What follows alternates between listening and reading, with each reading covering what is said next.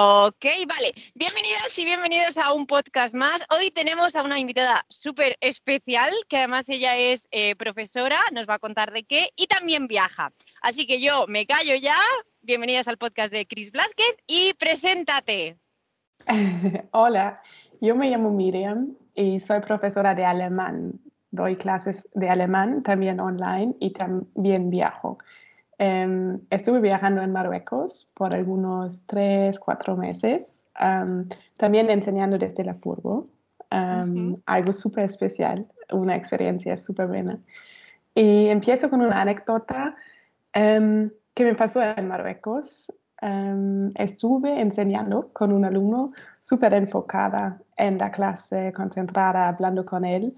Y en Marruecos es súper normal que se tiene que pagar para aparcar. O sea, no importa dónde aparcas tu coche, um, pagas como un euro, dos euros, um, súper simple, pero lo tienes que hacer. Hay, hay gente más o menos oficial con chaquetas de seguridad, pero o sea, le pagas.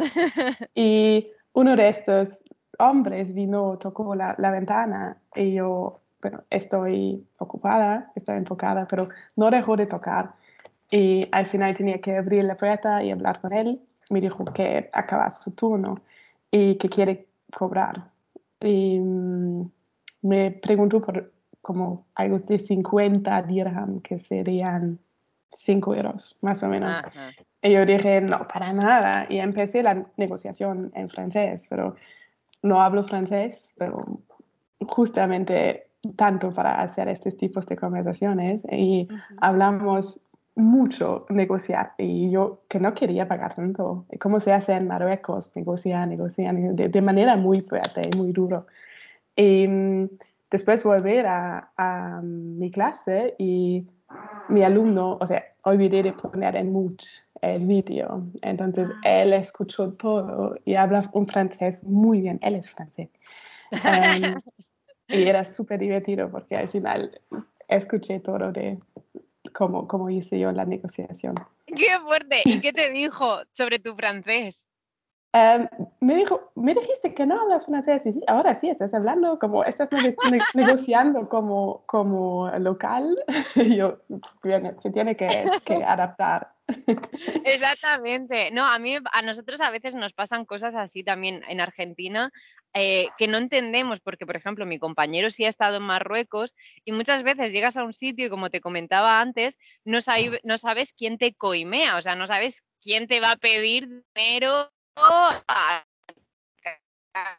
entonces, la primera vez que nos pidieron dinero por aparcar en Argentina fue como, vamos a dar dinero, un aparcamiento gratis. Claro, claro. Y ya luego vimos que llevaba un chaleco oficial, que no sé qué, y ya era como, ah, vale, o sea, que mm. sí, que sí que se paga. Pero son cosas que tienes que ir aprendiendo.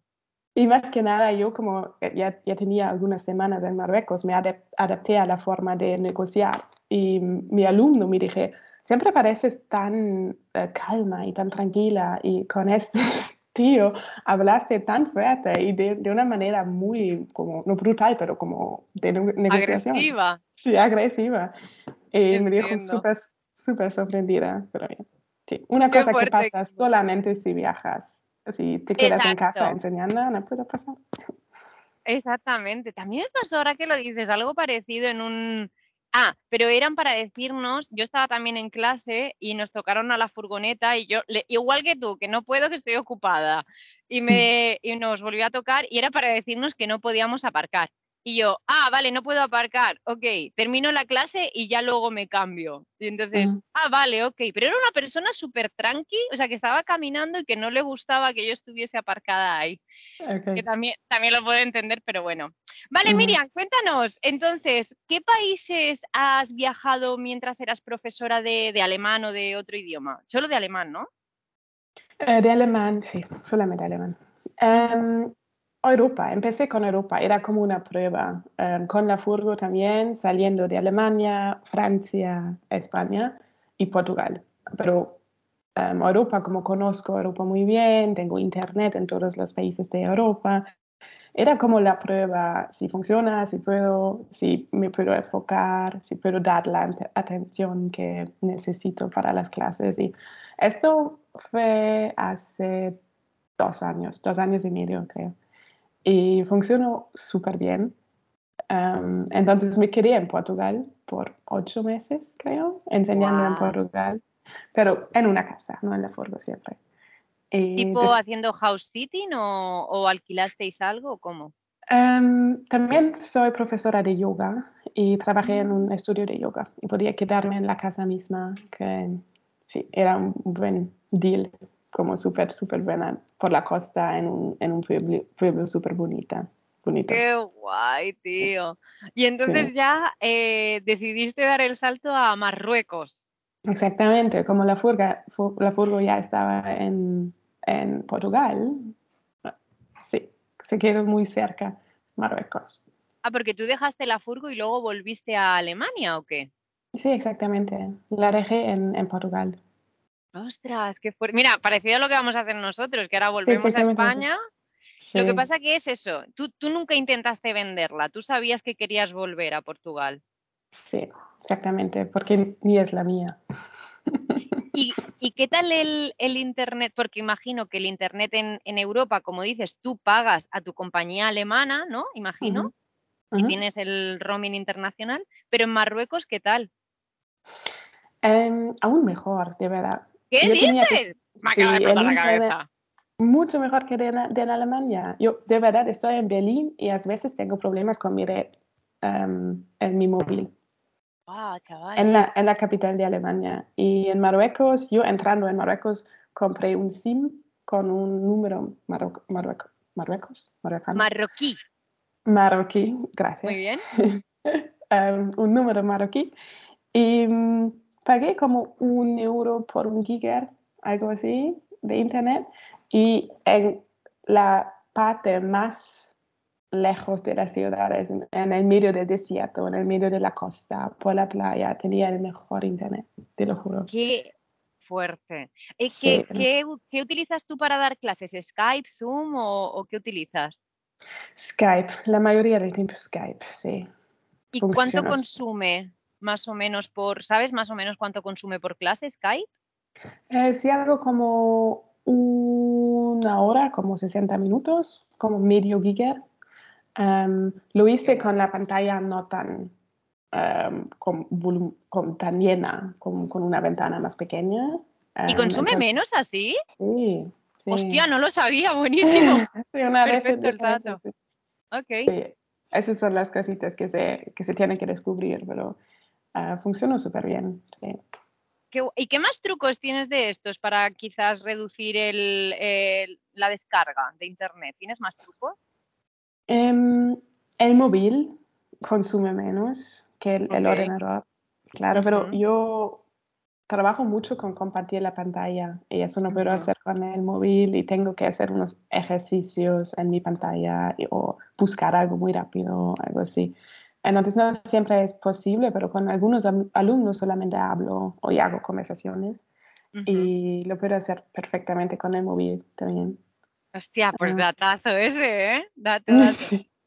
Vale, ¿qué, de, uh, si te digo a lo mejor eh, un sitio muy raro donde hayas dado clase.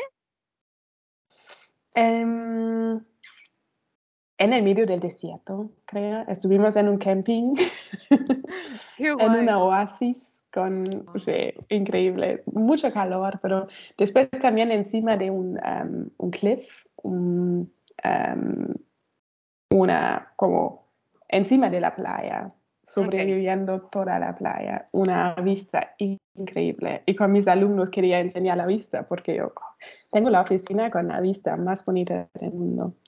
Y todos súper celosos. Normal, tío, qué guay. Vale, y que, que, cuéntame así alguna, algún sitio muy chulo también donde hayas ido dando clase, alguna cosita. Mm, de verdad, yo me cansé un poco de enseñar en la furgo siempre. Okay. Por uh -huh. el calor más que nada, porque estuvimos, era abril, al final de abril en Marruecos, ya hace mucho calor. Um, entonces busqué cafés o restaurantes um, y cositas. Y era, eso era un poco difícil porque claro que no, no tiene que estar mucho ruido. Um, y no siempre se puede decir van a estar mucha gente, van a llegar mucha gente, van a tomar algo, se van a quedar toda la noche. Entonces, una vez estuve en un café y estuve la única persona, pero después de 30 minutos, minutos llegaron mucha gente y detrás de mí en la pared empezaron a, enseñar fútbol porque era un match de fútbol. Entonces todos la, los, la gente en el café viendo hacia mí, o sea, en la dirección mía, porque detrás de mí era el fútbol. Y yo dando la clase al final.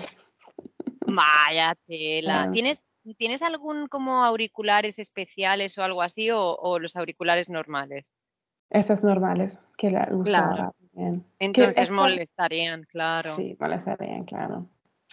En la furgo o también ahora en casa es suficiente, no necesito más, pero para el próximo viaje creo que compraría algo más, más profesional. Yo, a mí, yo tengo que comprar esto porque además estos son los de mi compañero, porque claro, los míos, como te he dicho antes, a nosotros nos robaron en la furgoneta y me robaron mis cascos, mis auriculares.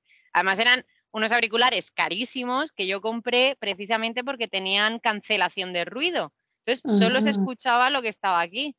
Eh, pero sí, tengo que, tengo que volver a invertir porque lo noto, que, la, que, que, los sonidos en este se meten un poquito más y tal. Y, pero bueno, mm. son inversión a cambio de tener libertad, vaya. Claro, claro. menudo problema.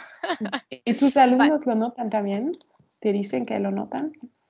Eh, con estos en concreto, no tanto, porque también tienen cancelación de ruido, pero no tan buena. Fíjate que es que el micrófono está súper lejos de la, de mm. la boca. El otro mm. micrófono es que era justo enfrente. Entonces, era una maravilla. Eh, yo me acuerdo que el, alumno que tenemos tú y yo en común, eh, cuando yo me compré los, los auriculares que me han robado, em, me lo dijo, me dice, noto una diferencia brutal. Ya no por el, en el sonido de detrás, porque yo empecé a utilizarlos en casa, sino los auriculares normales. Y él, él, sí que me acuerdo que me lo dijo en plan, menuda diferencia. Y tengo alumnos que se han comprado, o sea, yo me compré estos auriculares que te digo son Jabra, marca Jabra, buenísimos, porque se los escuchó, se los vi un alumno y me encantó su sonido. Entonces me los compré yo. Y entonces han habido alumnos que después se han comprado los que yo tenía. Ha sido una cadena. Yo las, tengo, las quiero comprar ahora. Me tienes que pasar el modelo exactamente. Luego te paso y me voy a apuntar aquí también para apuntarlo en la, en la descripción del vídeo eh, cuál es el modelo que yo utilizaba porque ya no, ya no lo utilizo. Algún día, eh, de nuevo. Ah, sí, quizás me compraré otra marca, no lo sé. Voy a apuntarlo que luego no se me olvida. Vale, eh, cuéntame, mm, a ver, ¿qué me puedes contar? Eh, ah, bueno, ¿tu, compañero o, compañera, él también es profesora? No. ¿O profesor? Ok. No. Em, era una amiga que trabaja en España, pero tenía vacaciones. Y eso sí era un poco, o sea, yo, yo tenía que tener la coche para mí, para mí misma, para tener, sí. Y, pero no, no es un problema porque se fue para hacer las cosas o a bañarse, a leer, todo bien. Todo tranquilo, claro. Raúl también a veces se va y me deja a mí tranquila en, clase. Bueno, ¿cuáles son los desafíos más grandes que te has encontrado viajando y, y enseñando a la vez? Mm, tengo que admitir que a veces me sentí de no estar completamente de vacaciones, o vacaciones de viajando y no mm. estar completamente en el país, en el lugar. Como que yo soy una persona que necesito un tiempo para em, cambiar lugares. Em, y si hablo con gente que, por ejemplo, se queda en Canadá o en España, en Alemania, pero yo estoy en Marruecos, necesito unos minutos para adaptarme. Ah, está en Alemania, para imaginarme en qué parte del mundo, cómo es su día, qué tal em, la situación en el país y todo esto. Y a veces necesitaba un momento de, después para, después de acabar la clase, de estar en Marruecos de nuevo. Y esto em, era un poco como no estar completamente en Marruecos, pero también no completamente con mis alumnos. Em, pero como digo, eran simplemente algunos minutos y ese precio que se paga para la libertad y el viaje que podía hacer por tanto tiempo. Exactamente. No, yo te entiendo totalmente y sobre todo que, que, como te contaba antes, yo llegué a América Latina en noviembre de 2021. Estamos a mayo de 2023, o sea, yo ya llevo mucho tiempo en América Latina y tengo mi cabeza puesta en, no tanto en volver a España porque quiera volver a España, pero sí en no estar montando y desmontando el, el set de trabajo. Eh, claro, pero, o sea, quiero decir, mm, en el momento cuando llegué era todo maravilloso y, es, y, lo sigue siendo y lo recuerdo como, wow, estoy en Paraguay, estoy trabajando y por las mañanas estoy trabajando con mis alumnos y por las tardes estoy haciendo el voluntariado y me flipa y me flipó. Eh, y ahora, bueno, es otra época en la que yo tengo la cabeza más puesta en, en volver, pero te entiendo, eso es, ese, eso que yo ahora no estoy 100% en Argentina. O sea, yo lo noto, 100%, o sea, te, entiendo totalmente. Pero bueno, el precio que se paga. Sí, exactamente. Y, se trabaja. Y creo que sería así con cualquier trabajo, porque tienes que estar con la cabeza en el trabajo. Y nosotros trabajamos con gente y claro que tenemos la cabeza con la gente también y con la situación que viene con la gente. Y creo que es normal y es lo que me gusta también, pero es el, viajando es, exactamente. tiene que tener en cuenta, creo. Sí, ¿Y qué es lo que más te gusta de viajar y enseñar? Tener la libertad.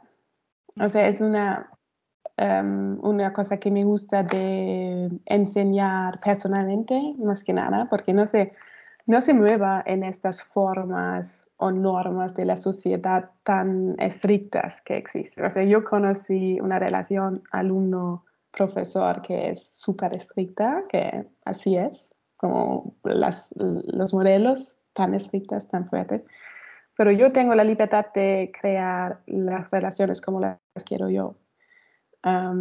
los temas que, tratamos o cómo hablamos, si hablamos muy formal o de una manera de amistad, yo tengo la libertad de, crear esto.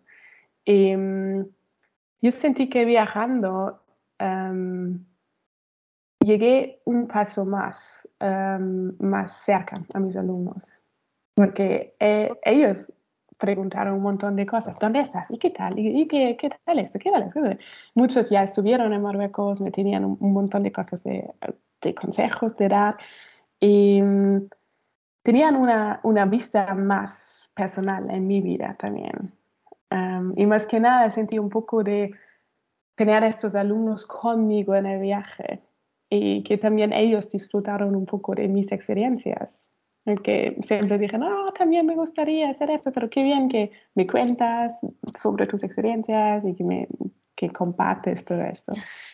Y era súper lindo de poder compartir con tanta gente. sí.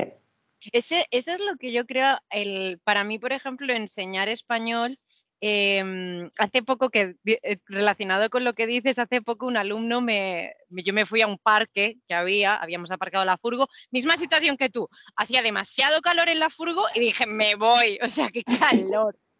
Y tenemos una mesita que no sé si puedes ver, a ver, creo que puedes verla, no, Ah, tenemos, Sí, tenemos una mesita que utiliza mi compañero mm, cuando está en la, en la ah, cama. Sí. Y, y, entonces me fui al parque con la, la, mesita, me puse ahí la esta. Y me dice mi alumno, ¿dónde estás? Y digo, no sé, en un parque. Pero la verdad, no sé, mm. porque estamos como en medio de un trayecto antes de ir a, otra ciudad. Y, y, me dice, jo, qué envidia te tengo, envidia sana tenía, ¿no? Mm. Y, bueno, pues eso, que, es verdad que, que, se conecta también, pues le vas contando, fíjate qué me ha pasado, que aquí puedes ver que hay una furgoneta, que se le había roto el motor y nos contaba, en fin, toda la mm. historia. Y todo esto venía por algo que yo en realidad te quería preguntar otra cosa, pero bueno, se me ha, se me ha ido. Mm. Pues voy con la siguiente pregunta. Em, ¿Cómo es el sistema educativo de, lingüístico de, de Alemania? es muy, como estás diciendo, es muy estricto, no se deben crear relaciones con los alumnos o porque... Ah. Buena pregunta. Em, no se puede en el colegio o en la universidad y creo que eso es universal o igualmente en España creo. Pero em, si tienes una, eh, una forma de enseñar privado, puedes hacer cualquier cosa, claro. Pero yo como alumno nunca experimenté estas formas de, enseñanza privada. porque solamente tenía clases de idioma o también de, en la universidad y siempre era con mucha distancia. No sé cómo es en España, pero sí era como el profesor era como una persona como el Dios y lo que dice el profesor es correcto, punto. Nada más. Y por eso nunca quería eh, ser profesora, porque no, no me gustó la, la, forma y después tenía que experimentar que yo tengo la libertad de crear estas relaciones y que puede ser una conversación de manera como ojo a ojo. Y sí, era totalmente cercana. Porque mm, eh, tú, cuando te llega, o sea, si tú nunca habías pensado ser profesora, tenías esa experiencia de la universidad, ¿cuándo decides ser profesora de alemán? Buena pregunta. Eh, la pandemia. ¡Ah! Trabajo en la pandemia. sí, ¿verdad? Y tenía una amiga que... antes? Um, o sea, estudiante, estudié una cosa completamente diferente, pero eh, trabajé en eventos como event management. Ah, que no había con el COVID, obvio. Em, pero sí tenía una, una, amiga que enseñó francés, o aún enseña francés, y tenía un alumno que también no quería perder su alemán. Y me preguntó, ¿no, ¿no quieres hablar con él una vez a la semana? Y yo como, oh, profesora de alemán, no, no, de verdad no. Pero lo intenté y desde la primera clase me encantó. Y sabía que quiero hacer esto. Y y hice una formación en el Goethe Institut, que es um, igual que el, Instituto Cervantes en España. exactamente. Um, sí, era, me duró como unos 10, 11 meses. Y después tenía también la, la idea teórica de ser profesora. O sea que tú eh, me encanta, me encanta lo que acabas de decir. O sea, para, al principio era como no, no quiero para nada, o sea, ni de coña. Eh, pero voy a probar porque estamos en pandemia y total tampoco tengo nada mejor que hacer. Exactamente. ¡Qué fuerte! Tenía todo el tiempo y necesitaba un poco de dinero también, pero más que nada estuvimos todos en casa y los alumnos también, no tenían clases de, de grupos. Y entonces mucha gente buscaba este, este clases privadas por iTalki. Y yo estuve sorprendida cuánta gente quería Em, aprender alemán y tener clases privadas. Sí, además el alemán es, un idioma que es muy fuerte, que lo peta muchísimo. Yo estuve pensando en aprender alemán antes de, en, la pandemia, porque no sabía qué hacer yo tampoco, ¿sabes? Era como, yo también daba muchísimas clases y lo mío, entre comillas, era peor, entre comillas, porque yo daba ah, clases a niños porque los padres no sabían qué hacer con los niños. Entonces, había ah. niños que no querían estar en clase de español y era horrible, esa sensación para mí fue horrible. Pero bueno, aún así, em, pues eso, vas haciendo clases, te vas divirtiendo y tal. Pero bueno, el tema aparte... Entonces ya no enseñas a, niños para nada. Yo ahora no, mira, yo soy, en realidad yo soy maestra de educación infantil, que no sé cómo le llamaréis, kindergarten creo, ¿no? O algo así. Sí, sí, exactamente. Em, entonces, teóricamente yo pensé, digo, ah, pues perfecto, yo voy a enseñar a niños. ¿Qué sucede? Que a mí en concreto no me gustó la experiencia porque los clientes no son mis niños, los clientes son los padres y las madres.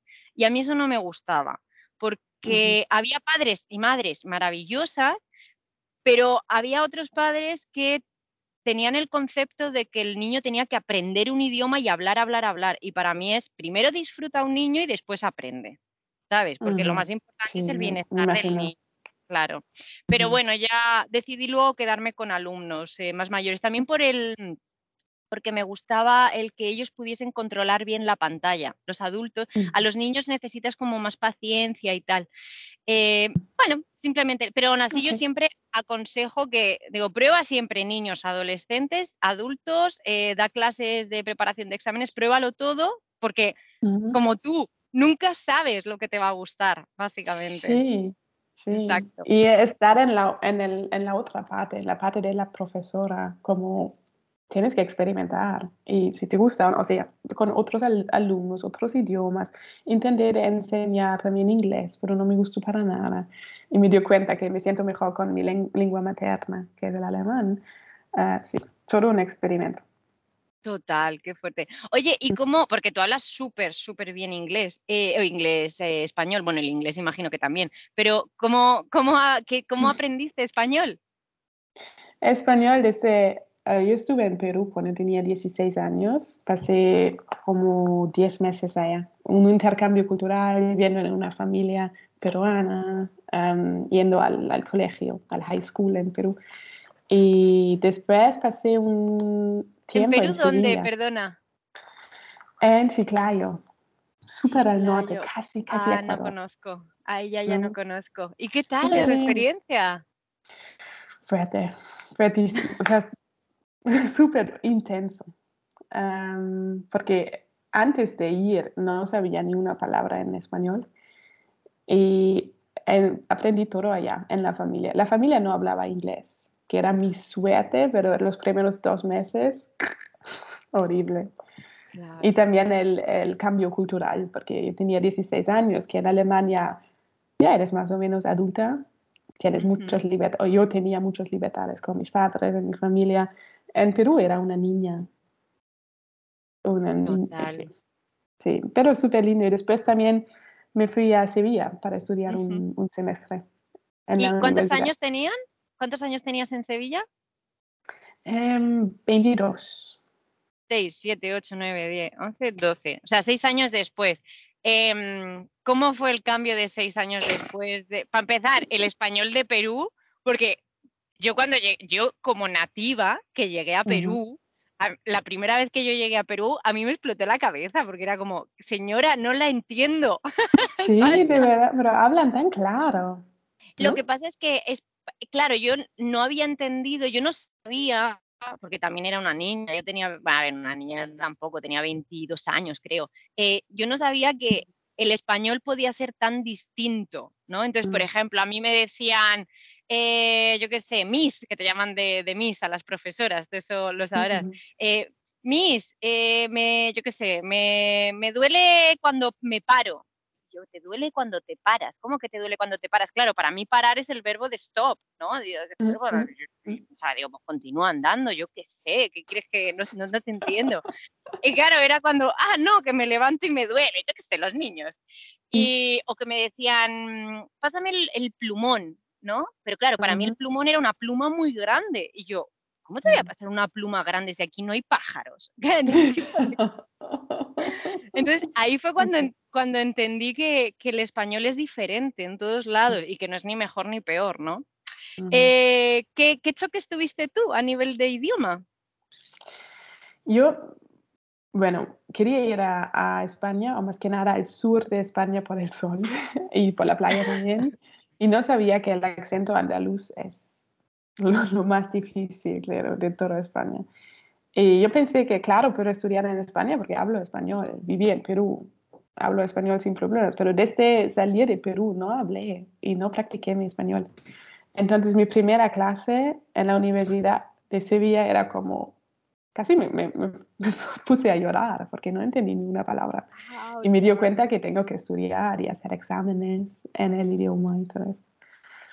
Que te fuiste de Erasmus. Exactamente, sí. en Sevilla, tío, qué guay. ¿Qué, mm. tal, ¿Qué tal la experiencia? ¿Qué tal las sevillanas y los sevillanos?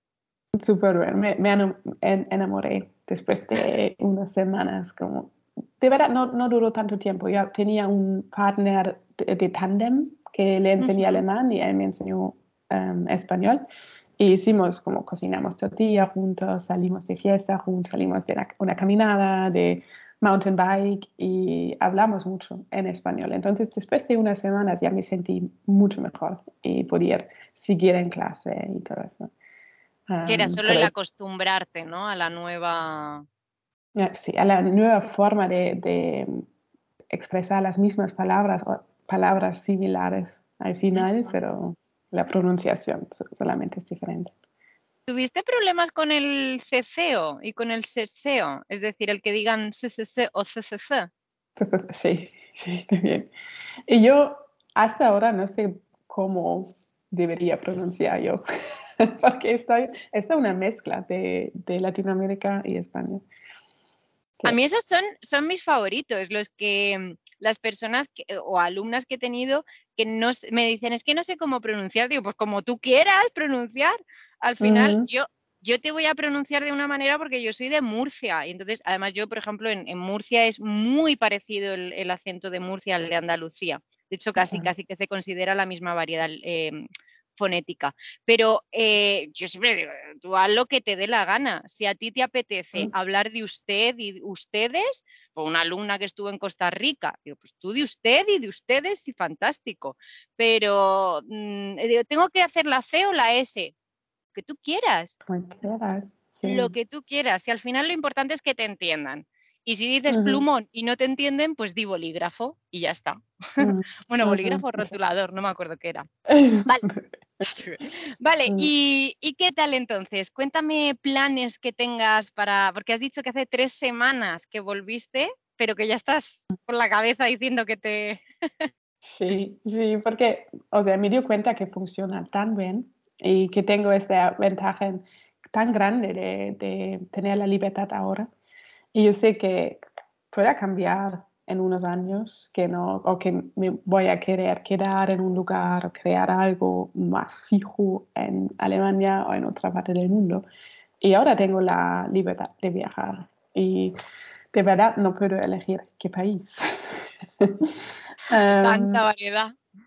Sí, sí. Em, me gustaría estar en Asia un tiempo, pero también eh, tengo que tener en cuenta que el, el, tiempo es distinto, o sea que voy a tener que trabajar por, a la noche, probablemente, que tú vas a tener mejor experiencia con esto. ¿O tienes alumnos en Europa? Tengo poquitos en realidad, tengo, eh, no, mitad y mitad. Tengo la mayoría de Canadá y es que no, mitad Canadá y Estados Unidos y luego Inglaterra, Europa también. O sea que. Pero tú, ¿cómo lo haces? ¿Cómo, ¿Cómo lo harías con el tema del horario? Sí, eso, eso es una pregunta que debería tratar, porque la mayoría está en Europa y en Alemania. Tengo muchos alumnos que viven en Alemania y sí, entonces tengo Viven en Alemania y, y, dan clases de alemán, fíjate. Sí, porque no, o sea, muchos viven en Berlín, trabajan en inglés, viven en inglés, tienen amigos del mismo país o hablan inglés. Y tengo alumnos que están en, en Berlín desde 8 o 9 años. Y hablan bien, pero aún no tan, um, no se sienten tan bien de empezar una conversación en alemán, aunque sepan, pero sí. Qué fuerte, qué fuerte, qué interesante. Es Berlín, es Berlín, es la desventaja de una ciudad tan internacional. Vale, yo es que nunca he estado en Berlín, solo llegué a la parte de Memmingen y Múnich. Y me quedé por allí, ya hice por allí viaje, para, más para Europa, pero nunca he llegado. Me han dicho que es una locura Berlín en el buen sentido, que hay de todo. Hay de todo, sí. Y escuchas, si, si llegas, vas a escuchar mucho español en la calle. También. Sí, la gente, también en el, en el metro, la gente habla español en cualquier parte. Y inglés también. Y hay, puede ser que vas a un restaurante y las personas solamente hablan español y no entienden inglés. Sí, sí es un, restaurante mexicano, por ejemplo. Qué fuerte, como en Nueva York, tío. Yo recuerdo en Nueva York que iba caminando por cerca de Brooklyn y decía, pues sí, llevo aquí cuadras y cuadras y cuadras y solo estoy escuchando español, me siento, me siento en América Latina. Estoy en casa. Nunca estuve en Nueva York, pero tiene que ser parecido. Y por eso me encanta tanto Berlín, o me gusta mucho. Okay. Pero claro que para gente que no, no sea de Alemania y que vive en Berlín es súper difícil estar en, o llegar a un nivel fluido en alemán. ¿Y tú das clases solo de conversación, de conversación o también de gramática? O sea, ¿qué, cómo, ¿cómo haces tú? Las dos, lo que sea necesario. Entonces, tengo alumnos que recién empiezan con el alemán y hacemos mucho gramática, claro, pero también tengo alumnos que hablan muy bien y hago una conversación y si, si noto unas faltas o unos huecos en la gramática, lo repetimos. Súper individual. Vale, y, por ejemplo, em, has tenido, tú te has dado cuenta como nativa que, que no tenías, o sea, tú, por ejemplo, cuando empezaste a dar clase, que nunca habías estudiado para eso, eh, ¿notabas que tenías que estudiar, de decir, tengo que estudiar? Sí, seguramente. Lo que pasa, al principio me, me sentí mal uh, cuando un alumno me preguntó, ¿y por qué eso y no eso y no eso? Yo siempre tenía la calma de decir, no sé, pero lo voy a descubrir y en la próxima clase te doy la respuesta. Y era perfecto para todos los alumnos, como súper buena método y no, no experimentaba más. Um, pero después también me sentí, o sea, quiero, quiero saber más um, de mi lengua también y por eso hice, hice esta formación en el Goethe Institut. Y aprendí un poco más, pero aún ahora hay, hay preguntas de gramática que no sé exactamente. Um, pero con el Google tenemos, tenemos un método de descubrirlo en, en dos minutos, tres minutos. claro. ¿Tú das, das, gramática a todos los niveles? Sí. Sí, madre mía, qué valiente. Yo, por ejemplo, llega a los niveles ya superiores, solo les doy conversación, porque llega un momento en el que me preguntan, por ejemplo, yo el, subjuntivo le he dedicado mucho tiempo y mucha formación de mi vida, o sea, yo he pagado mucho dinero por entender el subjuntivo, pero llega un momento en el que el puto subjuntivo no lo entiendo. Hay momentos en los que yo digo, no sé por qué utilizas subjuntivo y, y no me valen las cuatro básicas de sentimientos, no sé qué, digo, entonces no sé qué decir. Entonces, llega un momento en que cuando los alumnos ya o las alumnas superan un nivel, les digo, pásate con otro profe si quieres estudiar gramática. Si quieres solo conversación, seguimos. Pero mm. eh, me, da mucha mm, sensación el decir, no sé, no sé responderte. Y la respuesta a veces, y la pregunta a veces es tan difícil que no la encuentras en internet.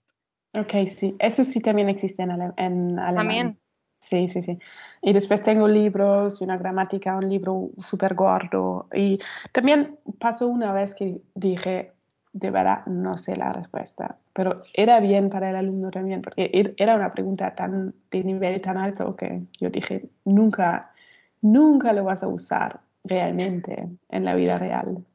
Eso, eh. Exacto, esa también es muy buena. Eh, yo tengo un alumno maravilloso, como todos mis alumnos, que, que, le encanta, es muy práctico y le gusta mucho saber por qué, por qué, por qué. Y llega un momento en el que, aunque hay veces que sé la respuesta, pero es tan superior a su nivel, tipo él es un nivel A2, mm, eh, me está preguntando algo nivel B1, B2, y tardaría tanto en explicárselo y que lo entendiera que hay veces que digo, no merece la pena. Y le digo, le digo, me dice, ¿por qué es así? Que no entiendo, no sé qué. Digo, porque el español te odia. El español no, no quiere que aprendas español. Los españoles y los hispanohablantes no queremos. Entonces ya se ríe, mm. se, le, se le quita y digo, Mark, mm. porque, oye, se llama así. Digo, es un nivel tan avanzado que no te interesa, ¿vale? Pero al mm. primero le meto el drama de, porque no queremos que aprendas, porque queremos.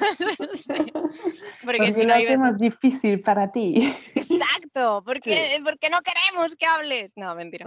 pero, pero sí, un poco eso. Bueno, y, y ya para ir terminando, eh, ¿qué consejos les darías a, estas profes que están empezando? Incluso mm, consejos para enseñar español.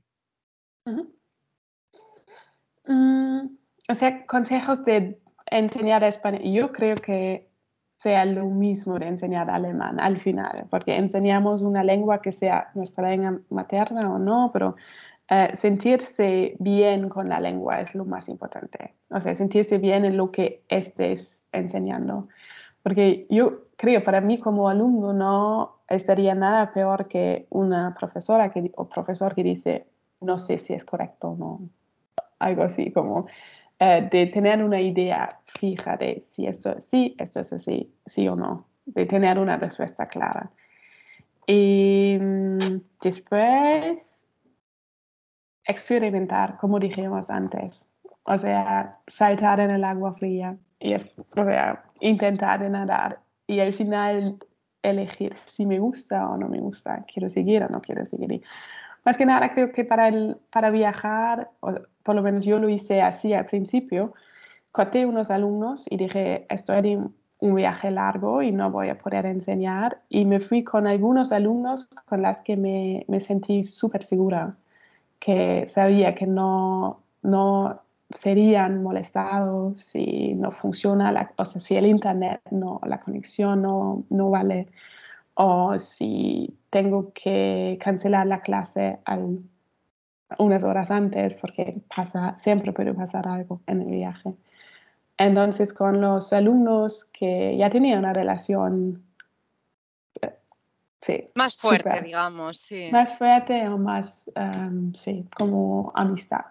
Em, sí, empecé con estos y al final me dio cuenta que sí, funciona muy bien y tengo, o sea, puedo dar la responsabilidad de tener también alumnos más em, disciplinados, más estrictos.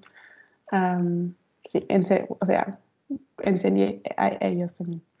Claro, al final yo creo que, o por lo menos así lo hago yo, eh, cuando yo siento que tengo una debilidad, eh, la intento poner como fortaleza. Ejemplo, dos ejemplos. El primero, cuando yo estuve viajando haciendo autostop sola, claro, yo viajaba sola como, es verdad que viajaba en España, que al final yo la conozco, hablo, entiendo todo, o sea, entiendo todo, pero aún así, coño, tenía miedo. Entonces, ¿qué es lo que hacía? Em, yo vendía dibujos, los, los vendía a la mm. voluntad, fatal, nunca vendáis nada a la voluntad, por favor. No. No, valorad vuestro tiempo, pero bueno, yo estaba aprendiendo. Entonces yo vendía dibujos y yo lo que ponía en un cartel era, hola, soy mujer y viajo sola. Es decir, la debilidad la convertía en fortaleza.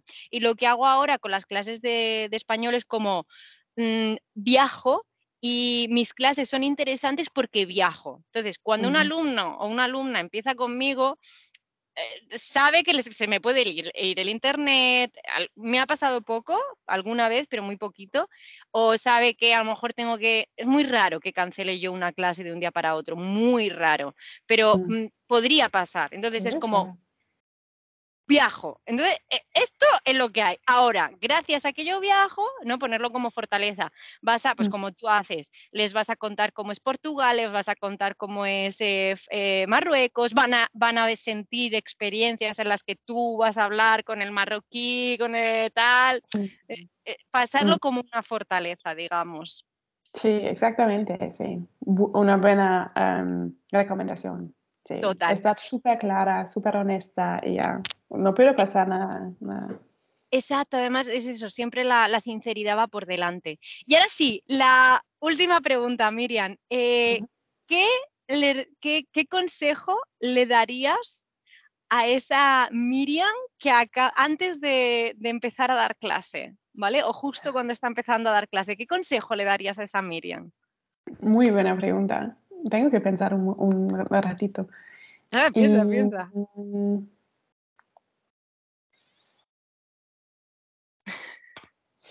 Tener más, sí, difícil. Em, pero tengo una idea. Yo siempre, o sea, al principio tenía miedo que no gusto a la, a la gente, que la gente no le gusta mi estilo. Y eso pasa, y eso siempre va a pasar en esta vida. Pero al final me di cuenta que la gente que no le gusta mi estilo no, no va a trabajar conmigo y no voy a gustar las clases tampoco. O sea, voy a, o sea, diría a mi versión más joven que la gente que, con la que la relación es correcta y con la que quiere aprender conmigo va a seguir conmigo. No importa si mi estilo sea así o distinto, porque yo no sabía cómo empezar para nada. Hice mi cosa, pero pasé mucho tiempo pensando, lo hago bien, lo debería hacer diferente, cómo lo hacen otros profesores. y al final haciéndolo de mi manera. Y los alumnos llegaron. Los alumnos que se, que se quieran van a llegar y los que hacen una lección de prueba y se van de nuevo, o sea, no me importa más porque no, no las necesito, no está la, la conexión correcta. Exacto. Me encanta, me encanta, o sea, me ha encantado, me encanta el consejo, de verdad súper de acuerdo contigo y es verdad, es normal que cuando empezamos cualquier cosa, cualquier proyecto, siempre tenemos dudas, de, porque es normal, porque no sabemos, no sabemos enfrentarnos, pero me encanta el consejo de hay que, hay que poner fuerzas a la estudiante adecuada. No podemos poner fuerzas al que, ¿sabes? No, ¿Para qué, qué, vamos a gastar tanta energía en mantener a un estudiante que no quiere restar con nosotras o que no le gusta nuestro estilo? Mejor busquemos o, que, nos quedemos con los estudiantes que quieren estar con nosotras. O sea, me ha encantado, me ha encantado y estoy súper de acuerdo. Súper de acuerdo. Ofrecer lo que podemos ofrecer y la gente llega si quiere. Exactamente. tener más confianza, confianza en lo que podemos ofrecer. Total, total. Tengo una, un sticker en la, ¿cómo se llama? Una pegatina puesta en la pared que pone confía, ¿sabes? Confía porque Eh, siempre, siempre tengo miedo cuando subo precios, cuando me voy de viaje, cuando hago algún cambio gordo, siempre tengo miedo en que voy a perder, además soy súper catastrófica, voy a perder todos mis estudiantes. sí, o sí, na- sí. voy a perder todas las conexiones de internet y no voy a poder dar clase. Y no, que va, siempre, siempre. Nunca siempre. pasó hasta ahora. sí. Confía. Y, y sí, sí va a pasar, se va a abrir otra puerta, siempre. Y se tiene que confiar en esto también. Exacto, que es lo que enseña el viaje. Al final, lo que me Sí. enseña a mí el viaje es que cualquier problema siempre se resuelve. Exactamente, sí, también a mí. Sí. Me encanta. Bueno, Miriam, eh, vamos a terminar la entrevista, pero no, cor- no cortes tú, ¿vale? Voy a dejar de grabar. Muchas gracias. ¿Y dónde te podemos Gracias. encontrar si alguien quiere estudiar alemán? Estoy en iTalki, pero también me, o sea, puedes poner mi eh, correo electrónico y Vale. es la manera más fácil que me, me puede contactar. Vale, el correo electrónico, perfecto. Muy bien, pues eh, di, di el correo si quieres. Ajá, es Miriam at, agrega, herden.de. Vale, perfecto. De todas maneras, voy a dejar el link en, en la descripción. ¿Vale? Eh, perfecto. Bueno, pues Miriam, muchísimas gracias y, y nada, vamos a seguir luego tú y yo hablando un poquito más. Muchas gracias. Gracias a ti y a usted. Chao, chao.